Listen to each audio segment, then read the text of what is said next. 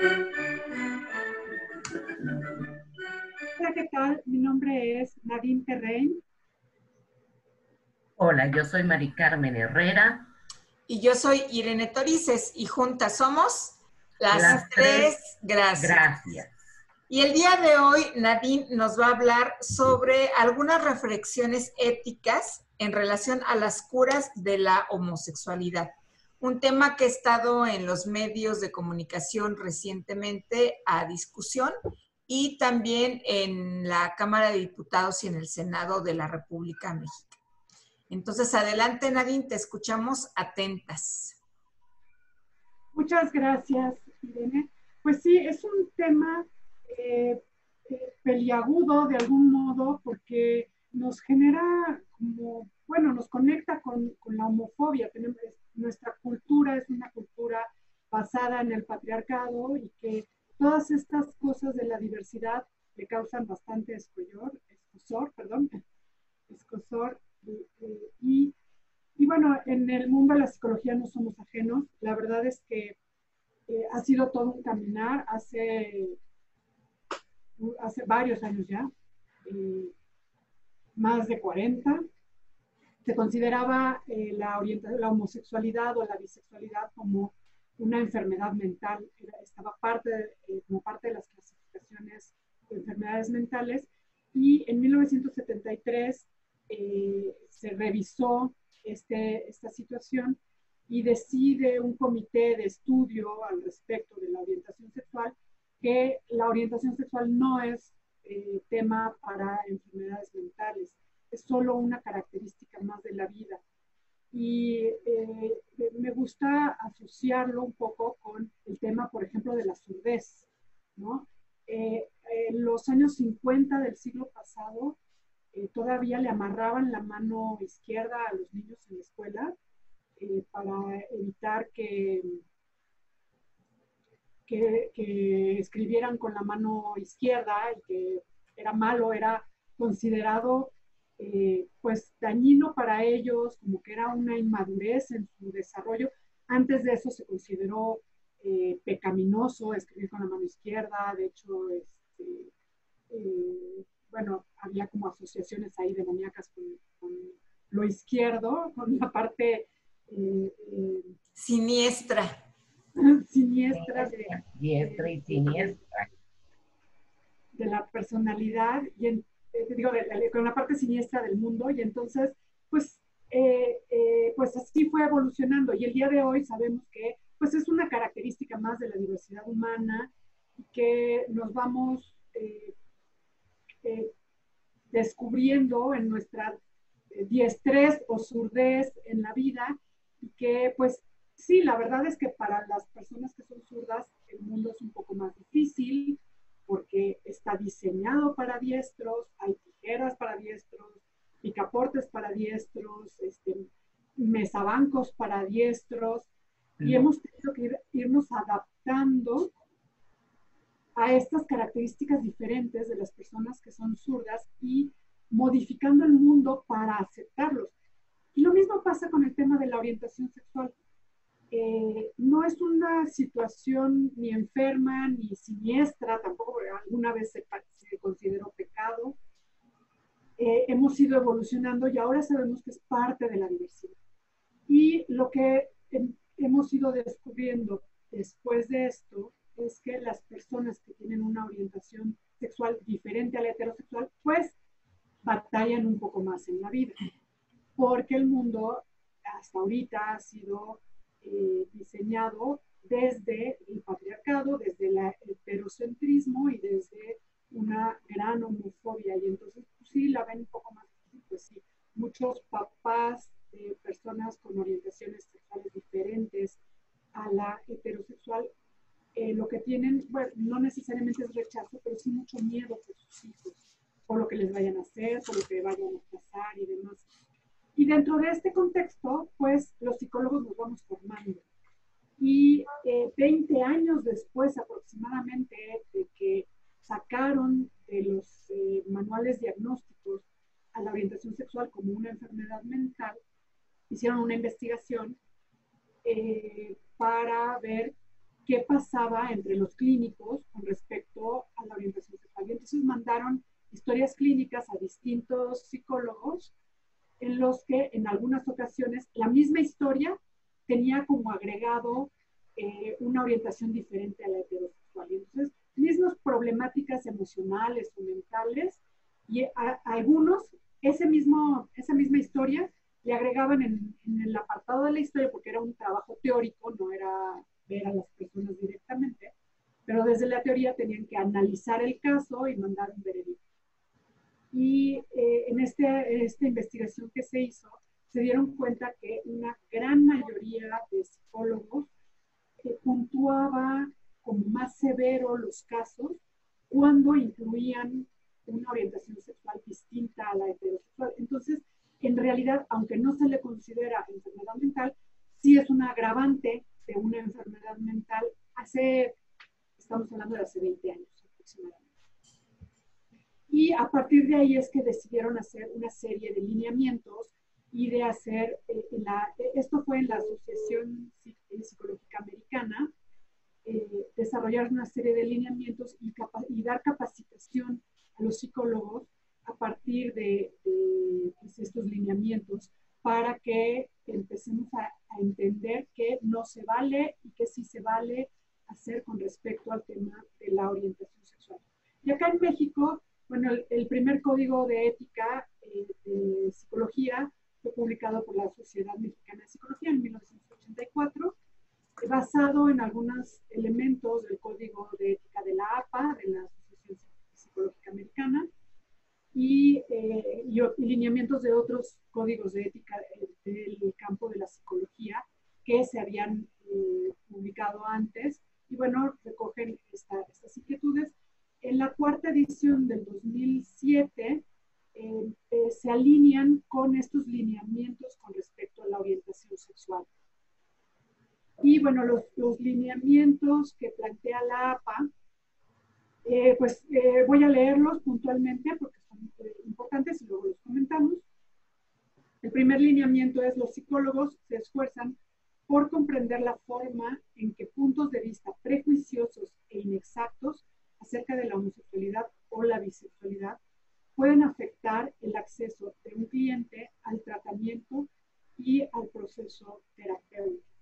Entonces, estos puntos de vista o estos prejuicios que podemos llegar a tener con respecto a la orientación sexual pueden impedir a los clientes que tienen alguna eh, dificultad emocional o algún problema psicológico de, otra índole eh, sentirse cómodos con ir a buscar a un psicólogo que les va a querer cambiar la orientación, por ejemplo. Y entonces, esto es algo bien importante y tenemos que comprender que eh, tenemos que deshacernos de estos prejuicios que podemos tener justamente para abrir la puerta a una suerte de equidad en el acceso a los servicios psicológicos. El segundo alineamiento es los psicólogos comprenden que la homosexualidad y la bisexualidad no son indicativos de enfermedad mental. Eh, esto ya lo, mencioné, en 1973 dejó de ser una enfermedad mental, no porque dejara de serlo, sino porque se hicieron estudios en los que eh, se dieron cuenta que la orientación sexual no afecta el desarrollo de las personas, no afecta su capacidad emocional ni su capacidad intelectual, eh, mucho de esta idea de que la orientación sexual era algo enfermo tenía que ver con un prejuicio, que un sesgo, más que un prejuicio, un sesgo que hubo, porque las personas que acudían a terapia pues eran las que estaban eh, con problemas emocionales o mentales. Y las personas que están sanas emocional y mentalmente no acuden a consulta y entonces no entran en sus registros. No importa si cuál sea su orientación sexual. Y entonces no se habían hecho estudios con personas sanas, con una orientación distinta. Y, cuando hacen esta, este eh, consenso para retirar la orientación sexual como una enfermedad, lo que hicieron fue estudios con personas sanas con una orientación eh, distinta a la heterosexual y se dieron cuenta que eh, hay una enorme cantidad de personas sanas con orientaciones sexuales diversas. El, tercer lineamiento es los y las profesionales de la psicología entienden que la atracción, los sentimientos y los comportamientos hacia personas del mismo sexo son variantes normales de la sexualidad humana y que los esfuerzos para cambiar la orientación sexual no han demostrado ser efectivos o seguros. Este punto es bien importante porque no hay eh, evidencias de que cambiar la orientación sexual sea, eh, sea efectivo.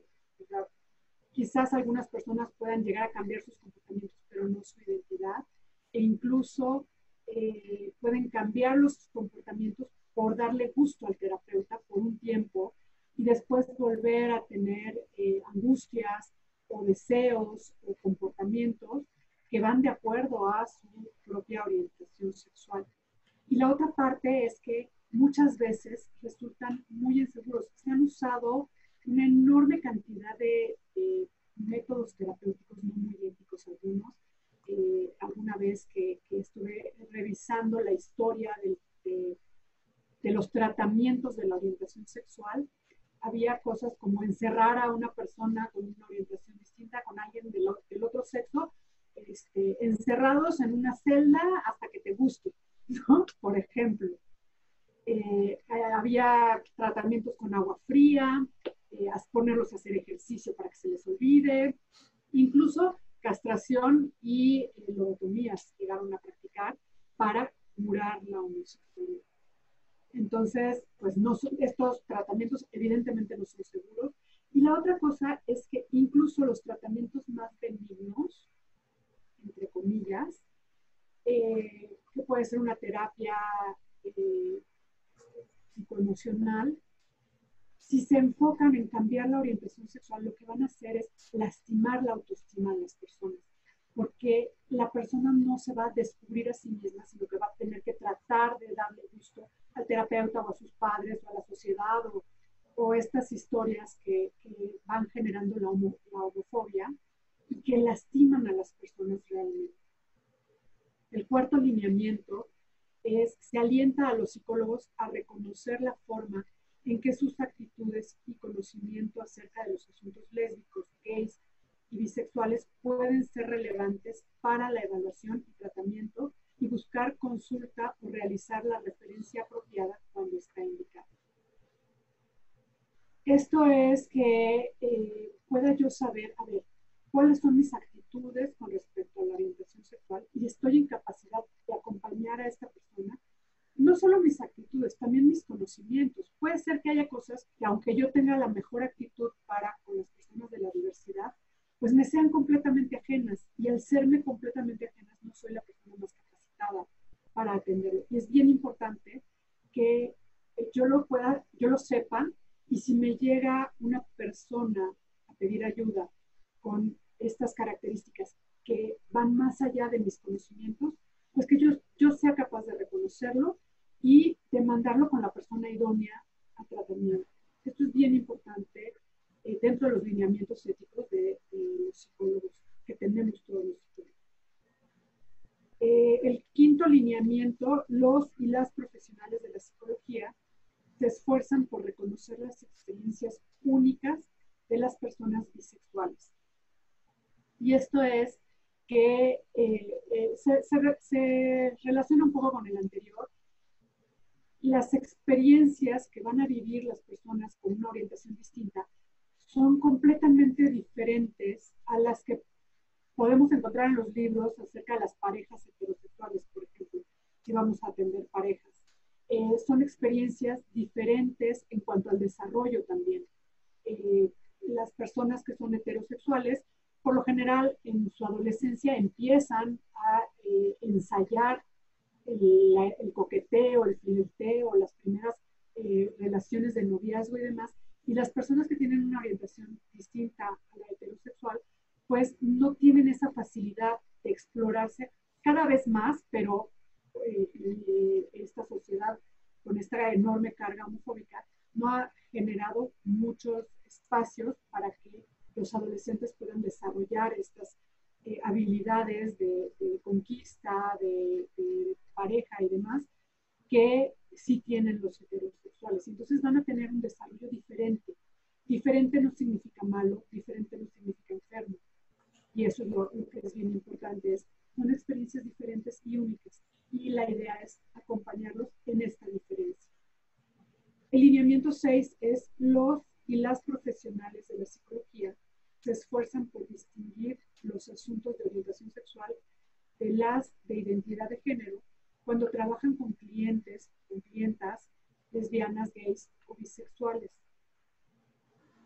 Y eh, esto, bueno, esto es parte importante porque a veces nos podemos confundir. Este mundo de la diversidad de pronto se, se observa con muchos elementos y, y, para algunas personas que no, se, eh, eh, que, no, que no lo estudian, que no tienen suficientes conocimientos, que están un poquito más en la periferia, puede resultar muy confuso que si, si esto es una situación de género, porque muchas personas que tienen una orientación distinta al heterosexual exploran su orientación a través de ciertos comportamientos que parecen ser de género.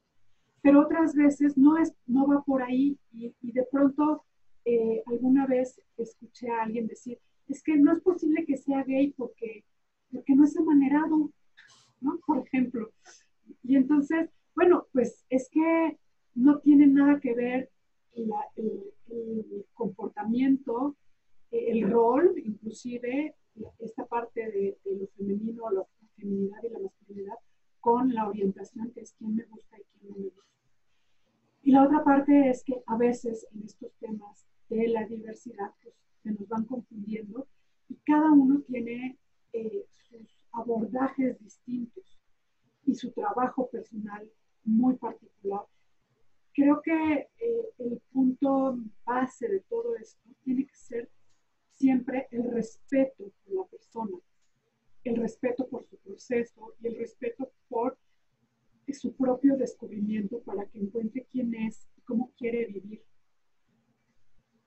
Y bueno, bien lo decía eh, Irene, eh, recientemente ha habido grandes discusiones respecto a este, estos temas éticos en las terapias el pasado 24 de julio, el Congreso de la Ciudad de México eh, eh, tuvo un punto de acuerdo, hizo este, una modificación al Código Penal y eh, penalizó las terapias conversivas.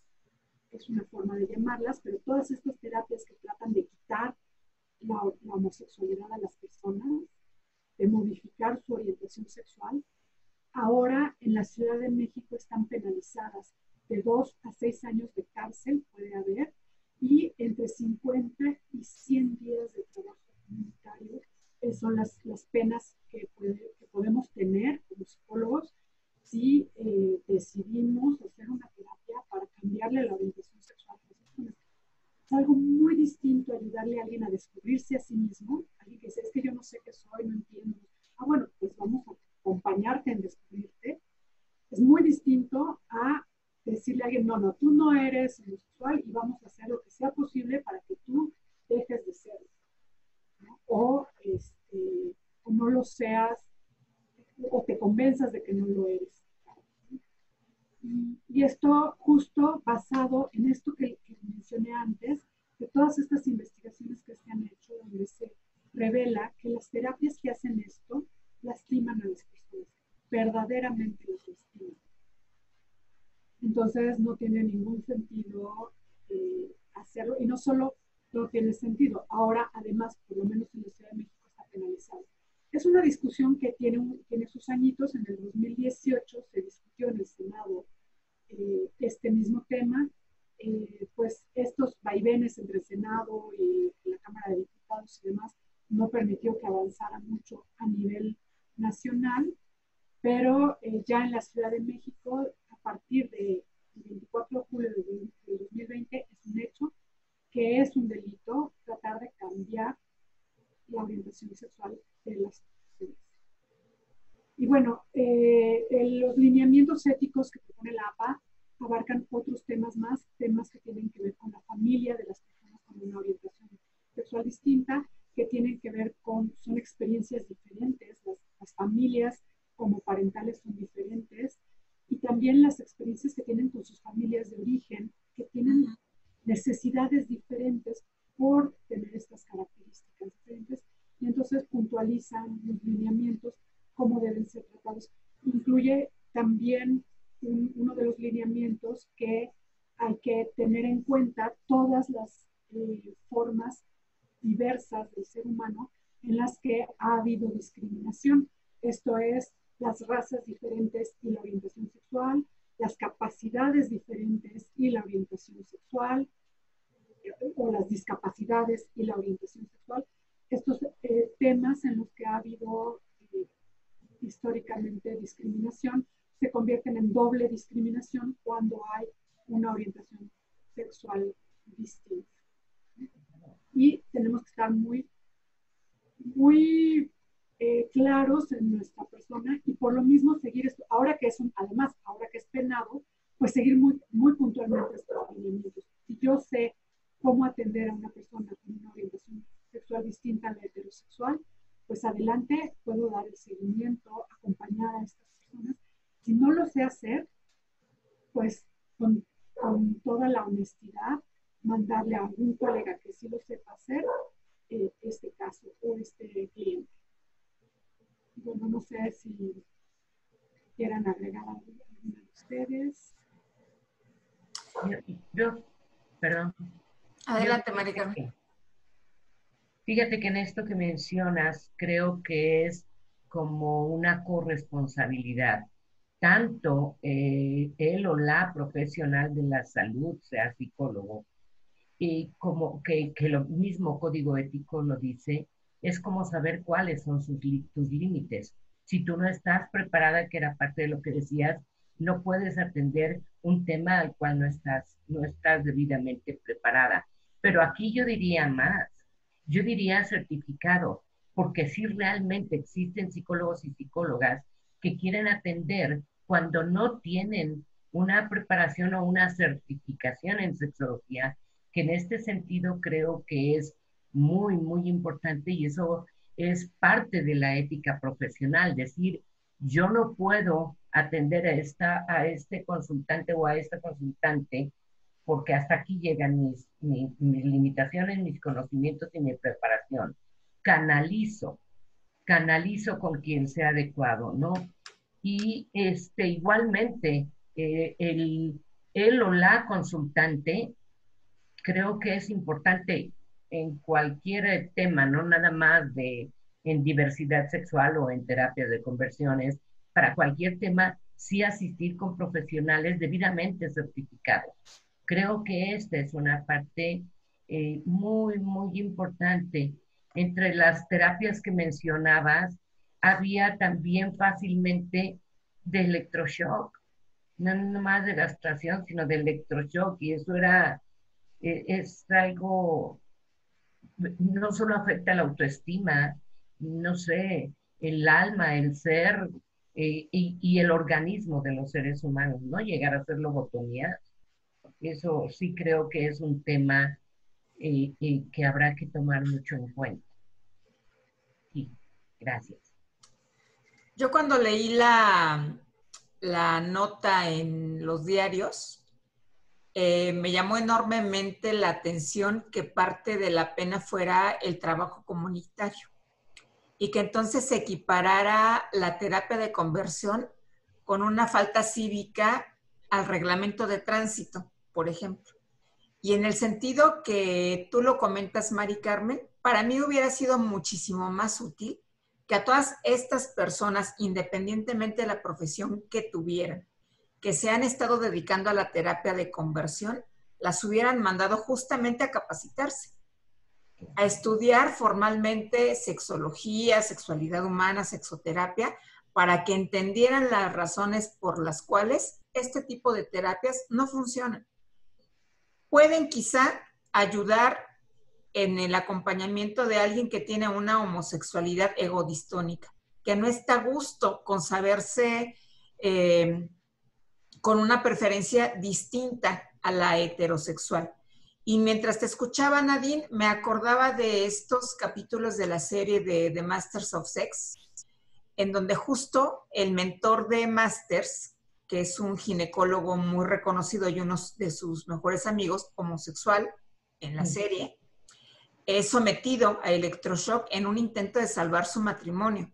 Y después, cuando empiezan eh, Masters y Virginia, eh, William Masters y Virginia Johnson a hacer el estudio sobre la respuesta sexual con personas de preferencia homosexual, estos primeros intentos que hacen también de una terapia conversiva, utilizando la focalización sensorial, que al final se dan cuenta de que no, no funciona. Y quien se da cuenta, desde donde lo presenta la serie, es un psiquiatra que se suma a su equipo de trabajo y que, bueno, pues que se da cuenta que el paciente identificado como el paciente cero, pues en realidad les estuvo mintiendo todo el tiempo, que era alguien que quizá podríamos ahora reconocer como una persona bisexual porque respondía de la misma manera a los estímulos provistos por una mujer que a los provistos por un hombre, pero que dentro del el continuo de la preferencia de Álvarez Gallú estaría en preferentemente homosexual.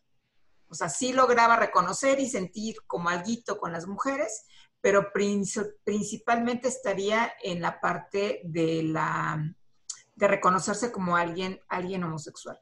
Y desde mi punto de vista, aquí sí, como profesionales de la sexología, habría que pensarle en hacer una intervención puntual a, esta, a este acuerdo que tomaron ya en la Cámara para que se pueda modificar la pena que se le imputa a quien intenta la terapia de conversión y que pueda ir más allá del trabajo comunitario. Porque para mí es insuficiente. Y repito, si lo vamos a comparar con una falta regresamos. Sí, estaba yo diciendo que si lo vamos a, comparar con una falta administrativa, pues no creo que sirva de mucho para quien se esté dedicando a este tipo de terapias, ¿no? Por más que la pena también eh, implique, y que supongo que aquí será bajo querella, el que eh, la persona que denuncia a alguien que se dedica a las terapias de conversión, pues también eh, cumpla con una pena ¿De cuántos años son, Nadine? Que ya no lo recuerdo. De dos a seis. años, de dos a cinco años, de 50 a 100 días de trabajo comunitario, que como bien dices, más que trabajo comunitario, debiera ser capacitación en temas de eh, atención a la orientación sexual. Eh, y que aún así, porque el problema no solo es el conocimiento y la capacitación, también tiene que ver con los prejuicios y las creencias, en, en gran medida, de conciencia y está bien tener objeciones de conciencia, no trabajes con esta población, porque aún incluso en homosexualidades egodistónicas, eh, lo único que haces es promover ese, ese malestar, porque aún eh, lo que yo sé es que aún en esta egodistonía, o sea, este malestar con la homosexualidad que tengo, tiene eh, que ver más con no me gusta mi orientación y eso me hace daño a mí. Si me refuerzan que está mal que yo sea homosexual, me sigo haciendo daño. Se reproduce eh, el problema de autoestima en mí y entonces inclusive en, en orientaciones sexuales egodistónicas eh, pues el trabajo que tendría que hacerse es acompañar a la persona a aceptarse a sí misma, sea como sea, más que a, reconocerle su derecho a sentirse mal con lo que es. ¿no? Creo que también algo que sería muy interesante, déjame pensar, como si en vez de una falta administrativa, este, enviara a la persona, al profesional de la salud, a trabajar su propia heterosexualidad para que pueda tener la capacidad de empatía. Eh, por un lado, pero por otro lado... O a una terapia de conversión, ¿no? Sí, claro, a una terapia de conversión para entonces ya convertirme yo en una persona de preferencia homosexual, siendo heterosexual. Creo que sería interesante para desarrollar la, la empatía. Pero aquí yo considero que lo que se trabaja con las personas con una preferencia homosexual egodistónica es esta misma homofobia, porque son las creencias de que mi preferencia es inadecuada o que soy un ser eh, no, no merecedor, no, no bueno, no, no digno por, por esta preferencia. Y creo que es como poder cambiar esta homofobia internalizada de esta persona para poder acompañarle en este sentido. Y en esto que mencionabas de Masters y Johnson de la serie, yo me, me, me aventé un clavadito en, en, este, en, el, en el libro de Masters y Johnson de, de homosexualidad en perspectiva. Y fíjate, ya ellos en esa época primero hacían, eh, para las terapias de conversión cuando iniciaron, primero hacían un diagnóstico diferencial entre insatisfacción, disfunción y aversión. Ellos se, se referían a esto y ya desde ahí mencionaban cómo algunas personas abandonaban el tratamiento precisamente por la actitud de el que pudiese estar funcionando como terapeuta, ¿no? Entonces a mí me, me, me gustó este, recordar esta parte directamente con ellos, ¿no? Creo que ese es como, como poder empezar a cuestionarnos. Se supone o la, la creencia es que la heterosexualidad es lo correcto, lo mejor, lo sano, lo perfecto, lo que debe ser, etcétera. Y creo que necesitaríamos empezar a cuestionarnos todas las cosas que suceden alrededor de nuestra sana heterosexualidad. Cuántas violencias, violaciones, abusos sexuales, cuántas cosas eh, suceden. Y cómo poder eh, dejar de mirar la perfección en algo que solamente es una heteronormatividad que vino en un sistema, en una manera de funcionar, un sistema de creencias que se creó en esos años, en donde era lo sano, lo enfermo, el bueno, el malo, el día y la noche y todas estas dicotomías. Creo que esa parte será como, como poder empezar a revisar, sobre todo si soy una, un o una profesional de la salud mental o sexológica, porque igualmente se llega a dar entre los profesionales de la salud sexual también, ¿no? Ok. Eso quería comentar. Sí, al final es también em, no solamente saber que sí nos toca y que no, sino justo empezar a indagar desde estas memorias que vamos teniendo de lo que han hecho quienes nos han precedido en el estudio de la sexualidad humana, que es tener la evidencia en la mano como para decirle a quienes legislan en nuestro país y en otros países, ¿no?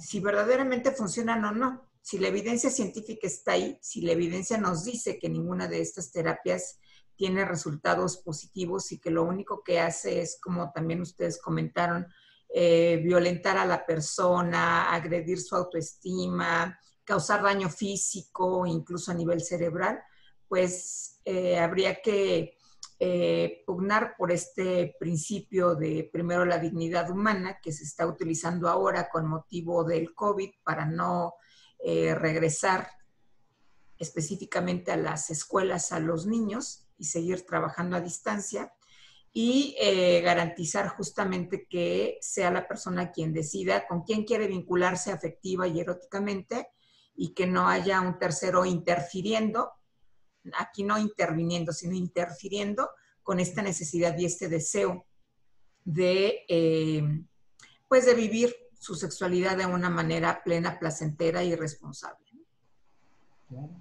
totalmente de acuerdo. Pues estos más o menos son los lineamientos éticos eh, por los que personalmente me dijo y que bueno, espero que todos vamos a hacerlo.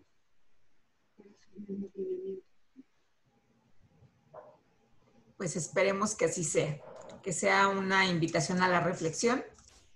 Este cierre de nuestra primera temporada en Las Tres Gracias y que nos sigan acompañando en la próxima temporada a partir del próximo sábado, que les tenemos sorpresas interesantes a todas y a todos. Entonces, pues yo soy Irene Torices, soy terapeuta ocupacional y sexóloga. Yo soy, Nadine Terrein y soy psicoterapeuta, terapeuta de pareja y sexóloga. Y yo soy Mari Carmen Herrera, psicóloga y sexóloga. Y juntas somos... Las tres gracias. Las tres gracias. Gracias, muchas gracias Nadine por este tema tan interesante